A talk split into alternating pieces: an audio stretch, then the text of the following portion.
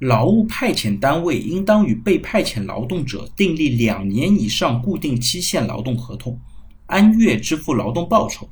被派遣劳动者在无工作期间，劳务派遣单位应当按照当地所在人民政府规定的最低工资标准，向其按月支付报酬。那对于劳务派遣的实践过程当中呢，它之前一直属于一个法律的真空地带。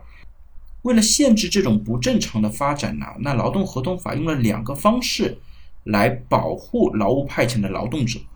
第一个招数呢，就是需要签订两年以上的合同；